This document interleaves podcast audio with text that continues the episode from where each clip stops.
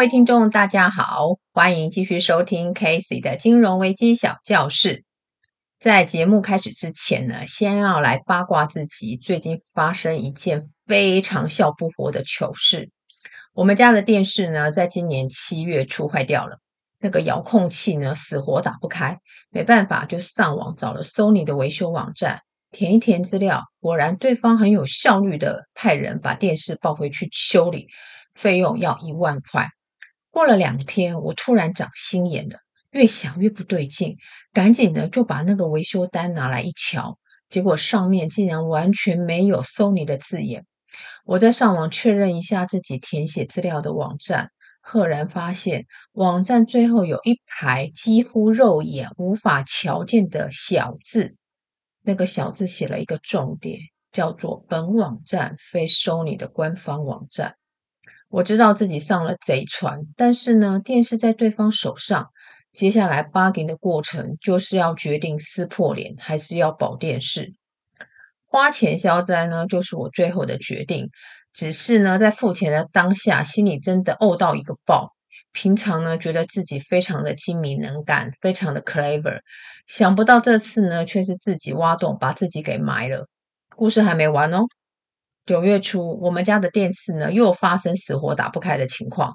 这次呢非常确定上的就是 Sony 的官方网站。结果维修师傅来了，检查软体、检查系统，通通都没有问题。我心想：糟糕了，会不会是前面那个诈骗集团把我的电视动了手脚？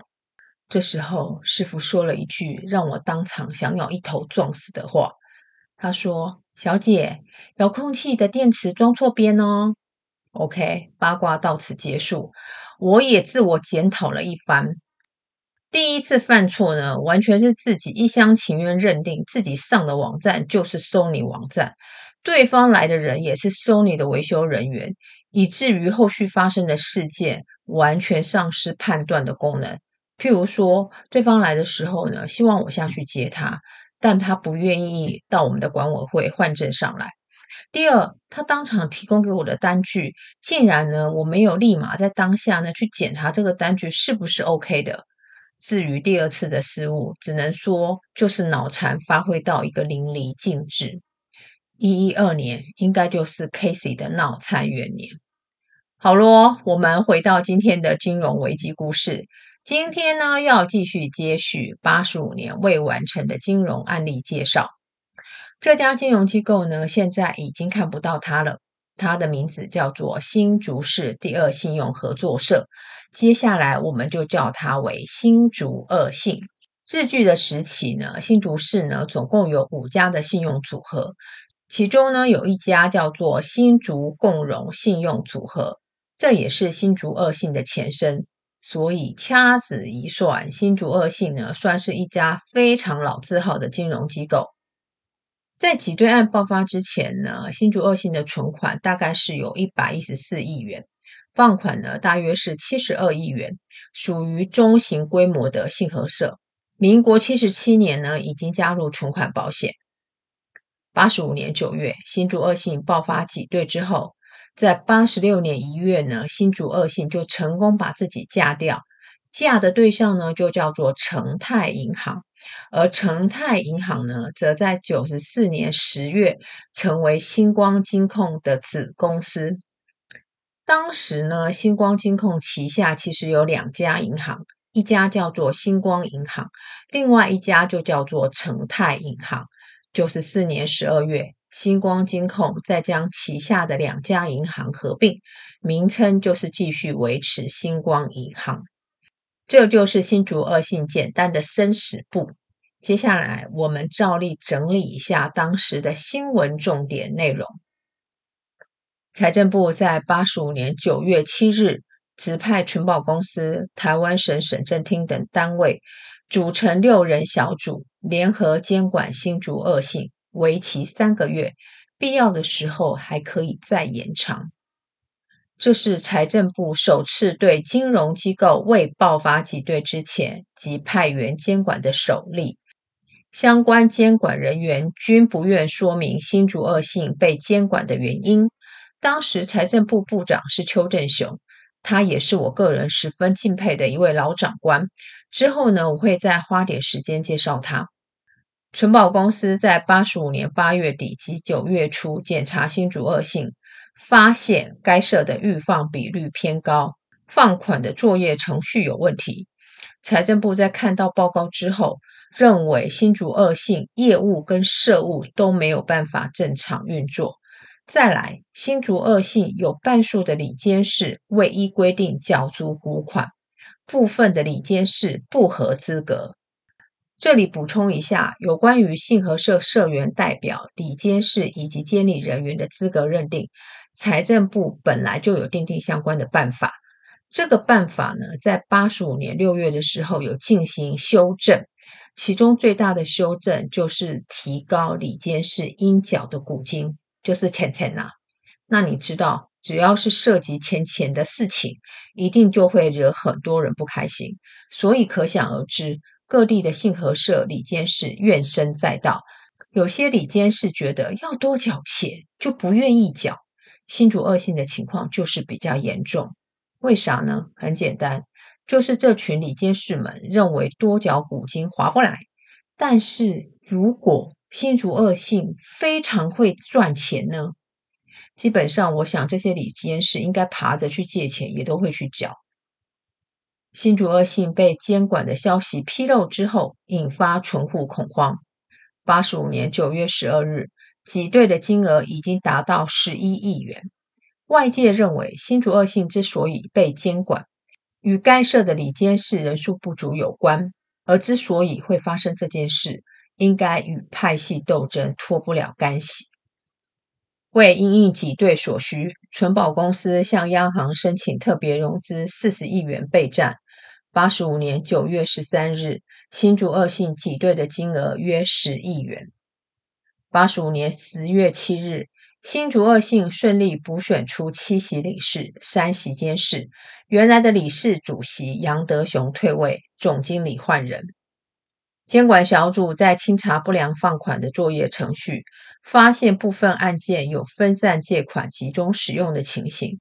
或是透过提高担保品鉴价的方式进行超贷，导致新竹二信有被掏空的疑虑，因此呢，由检调负责侦办，而这些案件确实也与杨德雄有关。八十六年一月，新竹二信决定将资产负债及营业盖瓜让与成泰银行，这也是国内金融史上首宗由民营银行盖瓜信用合作社的案例。成泰银行的前身呢，是台北市第三信用合作社，在合并的五天之前，台北三信才改制为成泰银行。财政部呢，认为这两个呢都是属于信合社的体制，应该可以更相知相惜。八十六年一月十五日，新竹二信的社员出来抗议，社员的权益受到损害。简单来说，就是想要获取更大的利益。OK，以上呢大致就是新闻的重点内容。接下来我们就区分三个部分为大家解析这个危机案。首先，我们先来看为何新竹恶性会爆发挤兑。我个人认为，新竹恶性爆发挤兑的危机导火线虽然是该社的里监事人数不足所致，不过它背后的因素还是跟人事有关。该社理事主席杨德雄就是被点名的主角。新竹恶性原有的理事非常不满杨德雄的作风强悍，因此想借由不缴交股金这件事情来促请主管机关正视该社的人事问题。至于这群理事为何不满杨德雄呢？理由很多，最简单的理由就是看伊袂爽啦。讲的文雅一点，就是派系运作。新竹二信呢，被监管的过程，相关的主事者，包括财政部及县市政府等，都保密到家。至于新竹恶性被监管的理由，只有强调要维持新竹恶性正常的业务及社务运作，其他的一律三缄其口。可以确定的是，新竹恶性在被监管之前，其实并没有爆发存户挤兑的事件。而是在新竹恶性被监管的消息曝光之后，才引发存户挤兑。这跟我们之前讲到的彰化四信案呐、中立市农会案呐、啊、华侨银行案呐、啊、台东企银等等的挤兑案非常的不一样。之前说的个案都是爆发挤兑之后，主管机关才负责出来救火灭火。新竹恶性被主管机关监管之后，引发存户挤兑这个后果，我相信当时的金融主管机关财政部一定是压力山大。媒体报道引述部分消息人士指称，如果这件事情弄不好，搞不好呢会让财政部的高阶主管们丢了乌纱帽。换个角度想想，财政部如果不采取监管，而是进驻辅导，后果会比较好一点吗？我个人认为是不会。毕竟呢，辅导的效力无法主导新竹恶性的人事权。面对里监事人数的不足，社务不能运作，采取辅导的用意又在哪里呢？决策的当下拖泥带水，往往死伤更为惨重。中立市农会的挤兑案已经学到这个教训。顺便跟大家说一件事：危机领导这件事真的是一门高深的学问。这些过往的金融危机事件，有关于这些主管机关的应对措施，不论好坏，都是一个借镜。新竹恶性挤兑案爆发之后，最先出来骂骂号的，一定是新竹恶性的理监事们，一状告到监察院，要求彻查。这些理事们认为，新竹恶性爆发挤兑就是财政部的错。财政部，你要修法，让我们这些理监事提高缴交股金，严重影响到信合社的稳健经营，所以政府应该要立马废除这项制度。当时新竹二信的总经理在接受媒体报道的时候，说了这以下的几段话：财政部主动监管新竹二信这个举动，把存户吓坏了。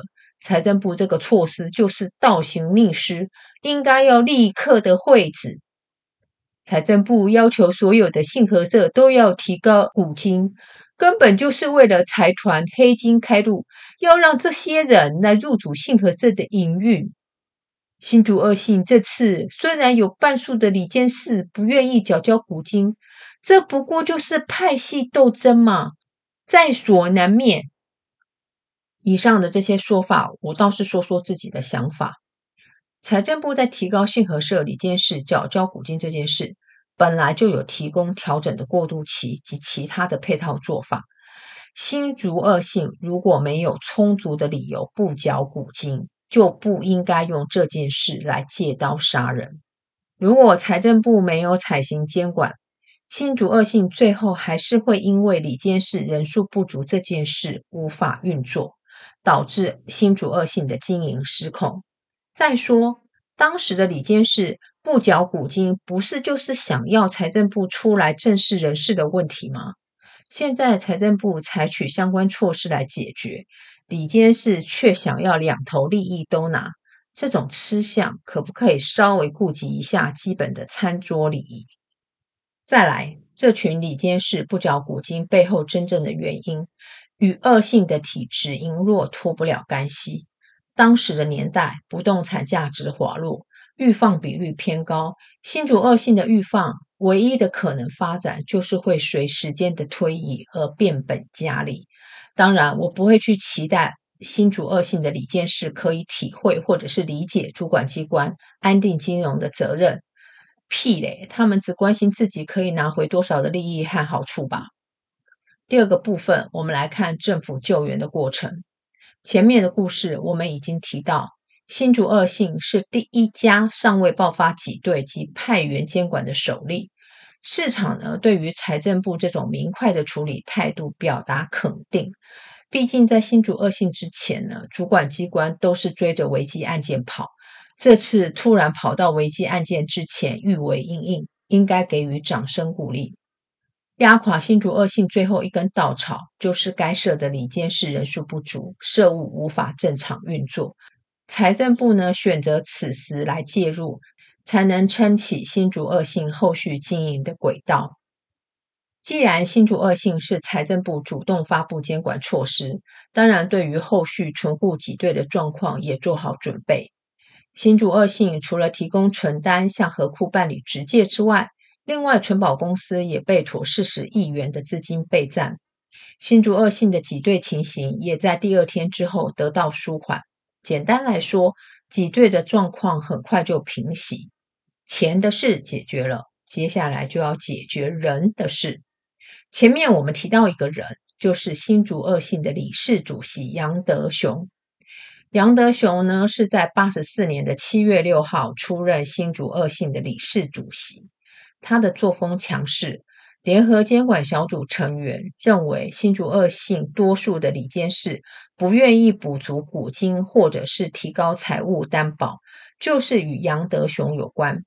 这些李监事指出，新竹恶性的预放比率偏高，也正是因为杨德雄的经营方式所造成的。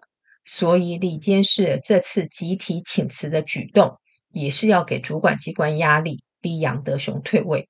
媒体称，监管小组在处理挤兑案之后的主要任务，就是要劝退杨德雄。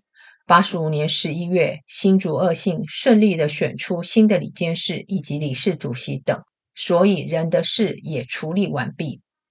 至于剩下后半部的事情，就是新竹恶性该何去何从。主管机关倾向新竹恶性要由其他的金融机构接手。最后呢，是由成泰银行依据民法概括让与的规定吃下新竹恶性，这个结果真的是 happy ending。成泰银行跟新竹二信的这桩合并案，在我国金融史上来说是具有划时代的意义，毕竟这是第一家由民营机构主动概括承受的案件，并没有因为主管机关的强行介入而产生。当然，合并的过程也是保密到家。尤其成泰银行当时才刚刚由台北三信改制为商业银行，不到五天的时间就立马合并新竹恶性。收购的价款大概是六亿元，当时的新竹恶性亏损的实际数字大概是在八亿元。但是成泰银行展现诚意。新竹恶性的原社员的股金不仅都可以拿回去，其他的也包括员工的留用，还有退休金支付等等。原则呢，成泰银行都会依照规定办理。只是这些原来新竹恶性的社员呢，是不能成为银行的股东的。我自己认为这是一桩很佛心来着的合并案。不过大家永远都要知道，涉及利益分配的事情，永远都是摆不平的。总是会有人嫌拿得不够，即使成泰银行已经愿意全额支付新竹恶性原社员的股金，后面还是有些社员抗议不公。反正这种狗屁高招的事情也不是第一次见到。最后，我们来看我们从新竹恶性学到哪些教训。先来谈谈财政部修法要求信合社补缴股金这个措施的缘由。在过往的金融危机案例。经营异常的现象其实早就有迹可循。再来就是这些基层的金融机构与当地的派系之间，往往存在纠葛不断的爱恨情仇。当危机爆发的时候，政府慌慌张张、急急忙忙、昏天暗地的帮忙处理善后，但是这些金融机构的主要主事者呢，经营权力照样一把抓，屁股粘在椅子上，怎么样都推不走。再来呢，就是一哭二闹三上吊，宣称自己受到政治迫害。这种戏码不是只有在感情戏看得到哦，金融危机的案件照样也有这种桥段。上面说的这件事情，只是要再凸显一件事，那就是金融机构的经营者之所以违法乱纪的原因之一，就是权利义务的不对等。在未修法之前，经营权与股本的结构脱钩。经营者占尽利益却不用负责任，想当然了，这非常的不合理。所以财政部在八十五年六月的时候，大幅修正信合社股金的缴交制度。修法的初衷就是要纠正这种权责不对等的乱象。简单来说，财政部修法的规范就是要让理监事都要上缴对称合理的股金。理监事当选就任的两个月。全体理监事已缴的股金不得少于就任前一年年底信合社实收股金的百分之十五，以强化理监事应该负的责任。同时，财政部为了防范部分理监事缴交股金有困难，也提供相关的调整期间以及因应的配套措施。此外，财政部也发函各地的地方政府，请其监控该地区的信用合作社经营指标，以避免引发信合社的财报以及经营恶化。媒体对于财政部这项措施纷纷表达赞同的立场。并且认为财政部应该不要怕政治压力，坚持执行。其实，经过彰化四信的风波之后，财政部对于信合社未来发展的定调方向其实是很明确的。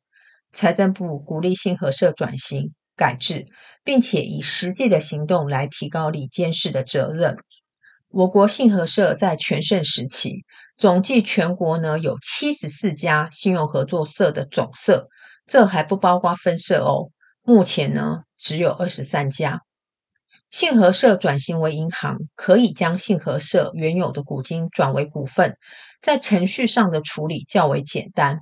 再说，银行法的规格跟监理还是比信合社适用的法规来得严谨，有利主管机关统一规范。再说，七十九年我国政策同意开放新银行设立之后，市场一下子涌入过多的竞争者。导致金融机构加速过多，同质性过高，而这些新银行因为想要快速增加营业据点，因此与信合社结为亲家，就不失为一种非常有效的战略。当然，规模够大的信合社也可以改制为银行。这些措施唯一可以确定的就是，主管机关不再同意新增信用合作社。也不会让那些曾经被金融重建基金处理掉的信合社再度起死回生。节目最后，我要花点时间来介绍一位我很尊敬的长官，也是财政部的前部长邱正雄。虽然我认识他，不过他应该不认识我。大概在两年前吧，我曾经在某家的市立医院看到他。当时呢，他是陪着他太太来看医生。多年不见，虽然已经白发苍苍，但是他那高挑的身材以及彬彬有礼的样貌，还是让当时的我有点想哭的冲动。为啥想哭？其实应该是心理上觉得有些事情真心委屈这位老人家。在处理新竹恶性的时候，邱正雄是当时的财政部部长，在这之前，他是央行的副总裁，他非常的高。媒体说大概有一百八十公分，没有官架子，而且不太会说谎，温和老实，不自我宣传。新竹恶性的事件，媒体说这个政策真的非常的出名，但是背后主导的将帅，也就是邱正雄部长，却不太出名。最近呢，有碰到一个曾经跑过财经单位的媒体记者跟我说，他说呢，要判断邱部长有没有说谎，只要看他的脸就会知道了。这位记者呢，现在已经转战跑道。不过说起当年事，他语重心长地说：“邱部长真的是一位好长官。”邱部长呢，在取得美国的经济学博士之后，就返回台大任教，然后进入央行服务近二十一年，之后呢，才转战财政部，并且也担任过行政院的副院长。最近有关邱部长的新闻，应该要数一百零六年。永丰金控前董事长何寿川被操控超贷案，何寿川被收押之后，由邱正雄暂代永丰金控的董事长。一百零六年六月二十一日，永丰金召开临时的董事会，由邱正雄担任永丰金的董事长。就在这同一天，另外一则消息报道，当时民进党总统蔡英文主持中常会。会中对于金管会肯定代理董事长邱正雄这件事情，当面指责金管会自我角色混淆。一百零六年六月二十六日，邱正雄表示已经完成阶段性任务，辞去永丰金控的董事长，这也写下了金控董事长任期最短的记录。媒体报道，财经高层感叹，整个社会欠邱正雄一个公道。上面所说的有关邱正雄站在永丰金董事长到当选，以至于后来辞退等等，都是出自媒体报道的重点。看完之后，其实非常的有感触。政府高层认为金管会肯定永丰金选任金控董事长是自我角色混淆，那么是否以后总统府也不应该在公开的场合肯定行政院院长？只要肯定，就代表总统府自我角色混淆。讲到这，我就有点迷糊了。小英总统不是也很肯定前行政院院长苏贞昌吗？金管会公开肯定高阶主管层，行使的是一种金融安定秩序的工具。不要忘记，当时的永丰银行还是身处丑闻的风暴当中，处理不好，爆发挤兑也不是不无可能。所以。请问监管会这种做法到底是哪里不对？以上这些感觉就是我当时看到邱部长时内心所涌现的想法，确实有点难过。今天呢，就当做疏解我当时想说却又无法表达的情绪吧。OK，今天的节目就到这，我们下期再见，拜拜。